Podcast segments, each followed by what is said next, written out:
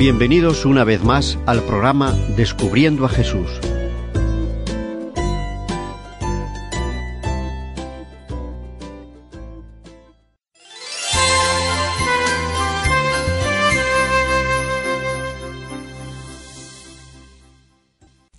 Les damos una cordial bienvenida a todos aquellos amigos que nos escuchan en este espacio que dedicamos a compartir los deseos de encontrar la paz en nuestros corazones, el bienestar en nuestra alma, la satisfacción de saber que en este mundo hay muchas personas que tienen una esperanza, una ilusión, un querer vivir en paz consigo mismo y también con los demás.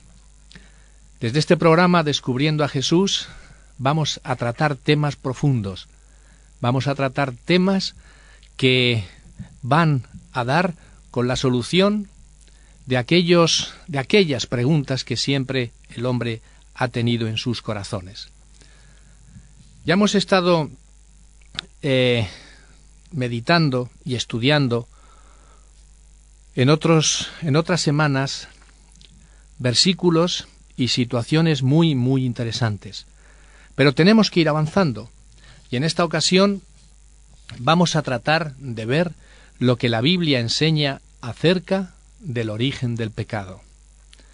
Primeramente, ¿qué es el pecado? El pecado es ni más ni menos que la separación de Dios. Cuando una persona, un ser humano, se separa de Dios, se encuentra en pecado. Y eso significa que la persona, el ser humano, está mal con la persona, con el ser que le creó, con el mismo Dios. Pero hemos de ir a profundizar en sus orígenes. ¿Dónde y cuándo comenzó el pecado?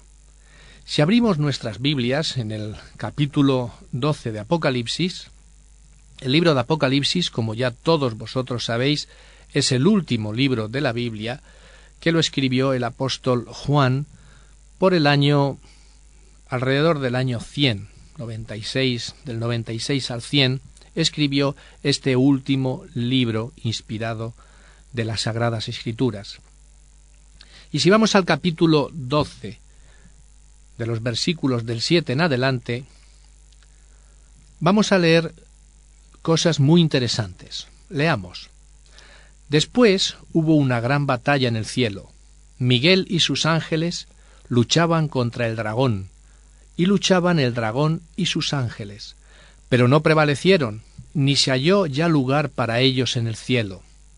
Y fue lanzado fuera el gran dragón, la serpiente antigua, que se llama Diablo y Satanás, el cual engaña al mundo entero. Fue arrojado a la tierra, y sus ángeles fueron arrojados con él. Y oí una gran voz en el cielo que decía, Ahora ha venido la salvación, el poder y el reino de nuestro Dios y la autoridad de su Cristo, porque ha sido lanzado fuera el acusador de nuestros hermanos, el que los acusaba delante de nuestro Dios día y noche. En estos versículos que hemos estado leyendo, pues se encuentran varias respuestas a algunas preguntas que nosotros podíamos formular. Por ejemplo, hay una lucha en los cielos. Aquí habla de Miguel y del dragón. El libro de Apocalipsis tenemos que tener en cuenta, mis amigos, que es un libro lleno de símbolos. Y esos símbolos, pues tenemos también que descubrir qué es lo que significan. No tendremos tiempo para ello, pero un día dedicaremos también todo un programa para hablar de Miguel. Miguel es el único arcángel que aparece en la Biblia y demostraremos mediante la Biblia que Miguel es el propio Jesús, el mismo Hijo de Dios. ¿Y el dragón quién es? Bueno, pues el dragón viene bien definido en el versículo 9. Fue lanzado fuera el gran dragón, la serpiente antigua que se llama Diablo y Satanás. ¿Dónde podemos entonces ubicar cuando se realizó el primer pecado? Cuando hubo la primera separación consciente de un ser creado por Dios de su mismo creador, pues fue Lucifer. Dios creó a Lucifer, al ángel de luz, y él se convirtió en un adversario. Eh, Shatán en hebreo significa adversario. Por eso, este Satanás, que lo define perfectamente en el versículo 9, le habla, les pone nombres como dragón, serpiente, diablo, y se dedica, este Satanás se dedica a una obra en concreto, engaña al mundo entero, y fue arrojado a la tierra, y sus ángeles fueron arrojados con él. Es por ello que debemos deducir que en esta tierra está el mismo Satanás y sus ángeles, conocidos por todos nosotros por demonios. De manera que allá en el cielo se originó el pecado, se originó la primera separación de un ser creado por Dios del mismo Creador. Pero ¿qué había en el corazón de Satanás para que él pudiera o quisiera separarse de Dios? ¿Qué es lo que había? Esta respuesta la tenemos en Isaías capítulo 14. En Isaías capítulo 14, versículos del 12 al 14, nos dice lo siguiente. ¿Cómo caíste del cielo, oh Lucifer, hijo del alba?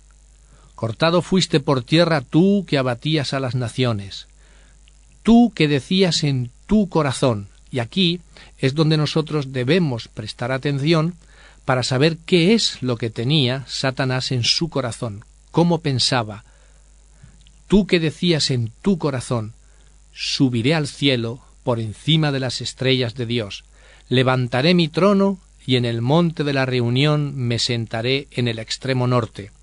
Sobre las alturas de las nubes subiré y seré semejante al Altísimo.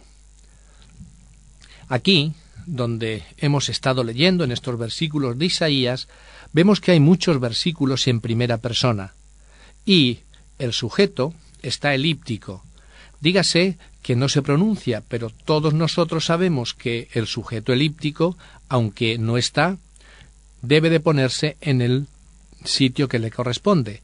Leamos ahora los mismos versículos, pero con el sujeto. Versículo 13 y 14.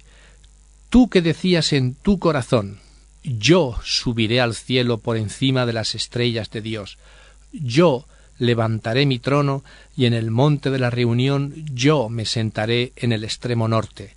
Sobre las alturas de las nubes yo subiré y yo seré semejante al Altísimo.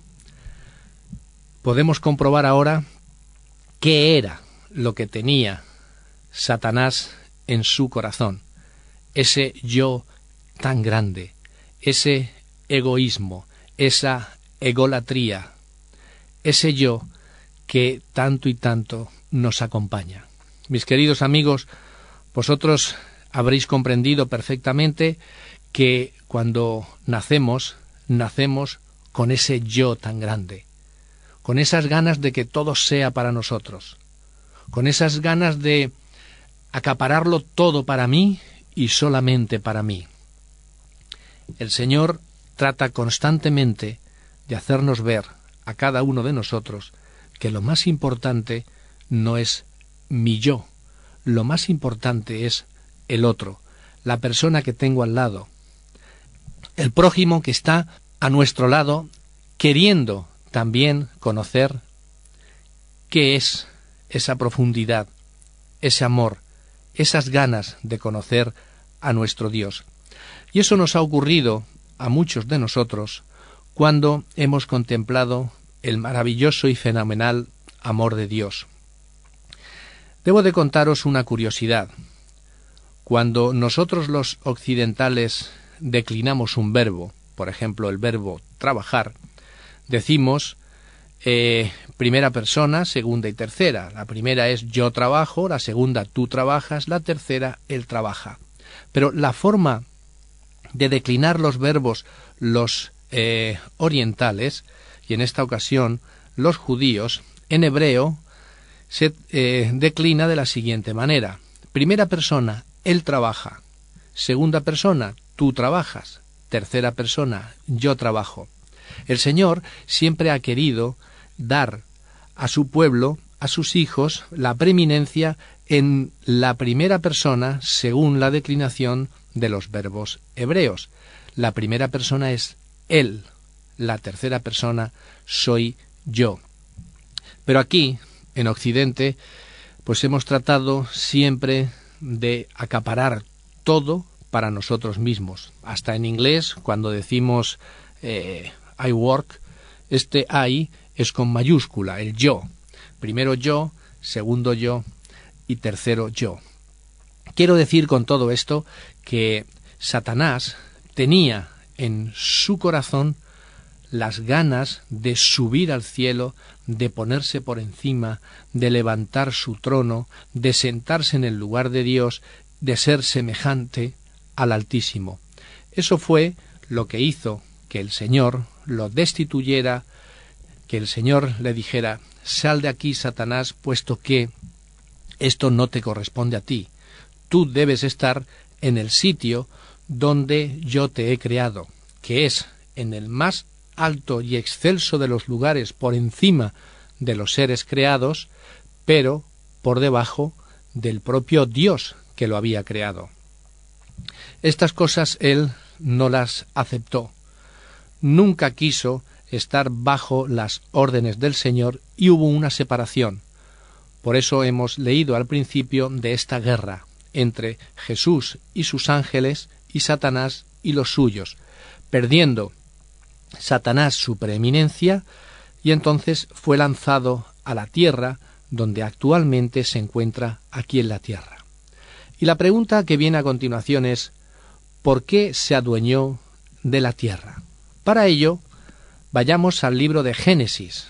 Génesis es el primer libro de las Sagradas Escrituras que escribió Moisés cuando se encontró en el desierto cuando estuvo cuarenta años allá en el monte Sinaí e inspirado por Dios, pues una de las cosas que hizo fue escribir este precioso libro de Génesis. Y en el capítulo 2 de Génesis, versículo 16 y 17, Dios dejó claro al hombre qué era lo que tenía y qué era lo que podía y lo que no podía hacer. Leámoslo, Génesis 2, 17. Producido por hopmedia.es 6 y 17. Y mandó Jehová Dios al hombre diciendo, De todo árbol del huerto podrás comer, mas del árbol de la ciencia del bien y del mal no comerás, porque el día que de él comieres, ciertamente morirás. Aquí están eh, claras las especificaciones que Dios le dio al hombre. Tienes todo un huerto para que tú puedas comer, para que puedas disfrutar, para que puedas trabajarlo. Pero hay una cosa que no puedes hacer. Es que hay un árbol en medio del huerto, que es el árbol de la ciencia del bien y del mal. De este no comas, no te acerques, porque si de él un día comes, morirás. ¿Qué ocurrió?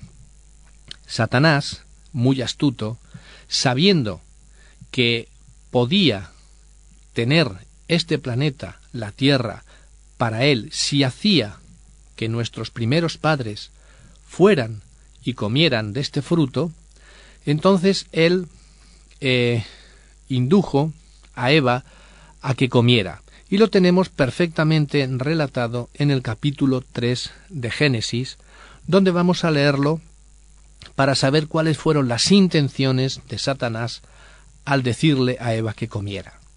Dice el capítulo 3 de Génesis.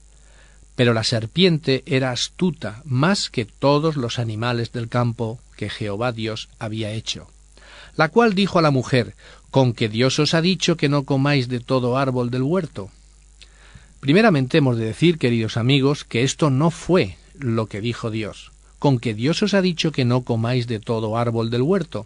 Inmediatamente la mujer respondió a la serpiente, del fruto de los árboles del huerto podemos comer, pero del fruto del árbol que está en medio del huerto, dijo Dios, no comeréis de él, ni le tocaréis, para que no muráis. Entonces la serpiente dijo a la mujer, No moriréis. Bien, pues aquí tenemos, amigos, aquí tenemos la primera mentira. Primeramente Satanás quiso acercarse a la mujer con una pregunta que sabía perfectamente que Dios no la había formulado. Con que Dios os ha dicho que no comáis. Inocentemente, Eva entró al trapo y le dijo, no, no, no, no, nosotros podemos comer de todo, pero hay un árbol que no. Esto nos da a nosotros eh, un, la palabra de Dios nos da un consejo. No acercaros a donde Dios ha dicho que no os acerquéis. No tratar de conversar con aquellos que quieren que hagamos cosas que Dios nos tiene prohibido, porque de una manera astuta, de una manera muy, eh, ¿cómo podríamos decir?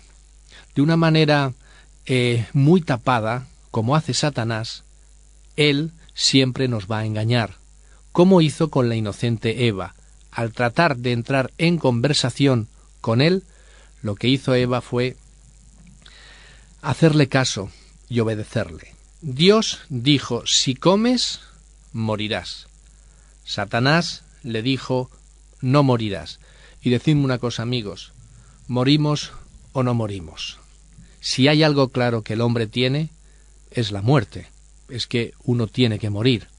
Dios dijo, moriréis. La serpiente dijo, no moriréis. Y entró entonces Eva a lo que Satanás le dijo. El versículo 5 aclara un poquito más lo que estamos nosotros comentando, sino que sabe Dios que el día que comáis de él serán abiertos vuestros ojos y seréis como Dios, sabiendo el bien y el mal, y seréis como Dios. Esas ganas de ser superior, esas ganas de ser, eh, de estar por encima de las circunstancias, de estar por encima de cualquier persona. Eso nos hace a nosotros mm, tener, nos hace a nosotros tener que estar siempre pendiente de las cosas que no debemos hacer, de lo que Dios nos ha prohibido, y seréis como dioses. Cuando Eva escuchó aquella frase, y serán abiertos vuestros ojos, y sabréis el bien y sabréis el mal. ¿Qué es el mal? Todos estos argumentos hicieron que Eva comió de aquella fruta, y no solamente comió ella, sino vio pues la mujer que el árbol era bueno para comer, era agradable a los ojos y árbol codiciable para alcanzar sabiduría. Tomó de su fruto y comió, y dio también a su marido, el cual comió así como ella. Los dos pecaron, al pecar, sencillamente Satanás lo que hizo fue decirle a Dios, ellos te han desobedecido, me han desobedecido a mí, y como resultado, yo soy ahora el príncipe de este mundo, soy el dueño de lo que tú creaste para tus hijos, para Adán y para Eva. Por eso, mis amigos, hace falta que reconsideremos cuando nosotros transgredimos la ley, cuando nosotros hacemos cosas que están en contra de la voluntad de Dios, puesto que el pecado es la separación de Dios. Si queremos una definición más clara de lo que dice la Biblia que es pecado, vayamos a Primera de Juan capítulo 3, versículo 4. En Primera de Juan capítulo 3, versículo 4 nos dice, todo aquel que comete pecado infringe también la ley, pues el pecado es infracción de la ley. Amigos, las consecuencias del pecado las podemos ver en Romanos. Romanos capítulo 6 versículo 23 y con este versículo damos por finalizado este estudio. Romanos 6 versículo 23 porque la paga del pecado es muerte, mas la dádiva de Dios es vida eterna en Cristo Jesús, Señor nuestro. Hay un precio que hay que pagar por el pecado, que es la muerte, pero hay un regalo que Dios nos ha hecho, que es la vida eterna. Dejemos que el Señor entre en nuestros corazones. que haya un espíritu diferente al espíritu que hemos heredado. Y así podremos nosotros entrar en comunión con el Señor, en pedir perdón, en arrepentirnos y en vivir una vida de acorde al Espíritu del Señor. Que Dios nos bendiga, que Dios nos ayude en esta vida para que podamos hacer siempre su voluntad. Nos veremos, mis amigos, la semana que viene tratando otro tema muy, muy interesante. Hasta pronto.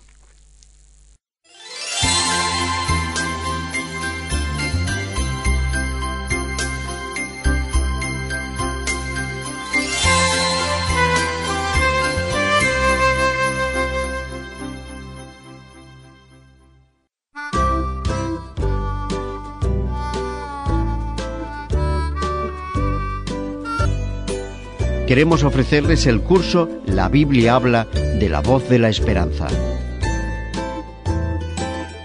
Un curso muy práctico, por correspondencia y gratuito. Solo debe pedirlo a la voz de la esperanza. Apartado de correos 179 Sagunto, 46500 Valencia. Les esperamos en el próximo programa.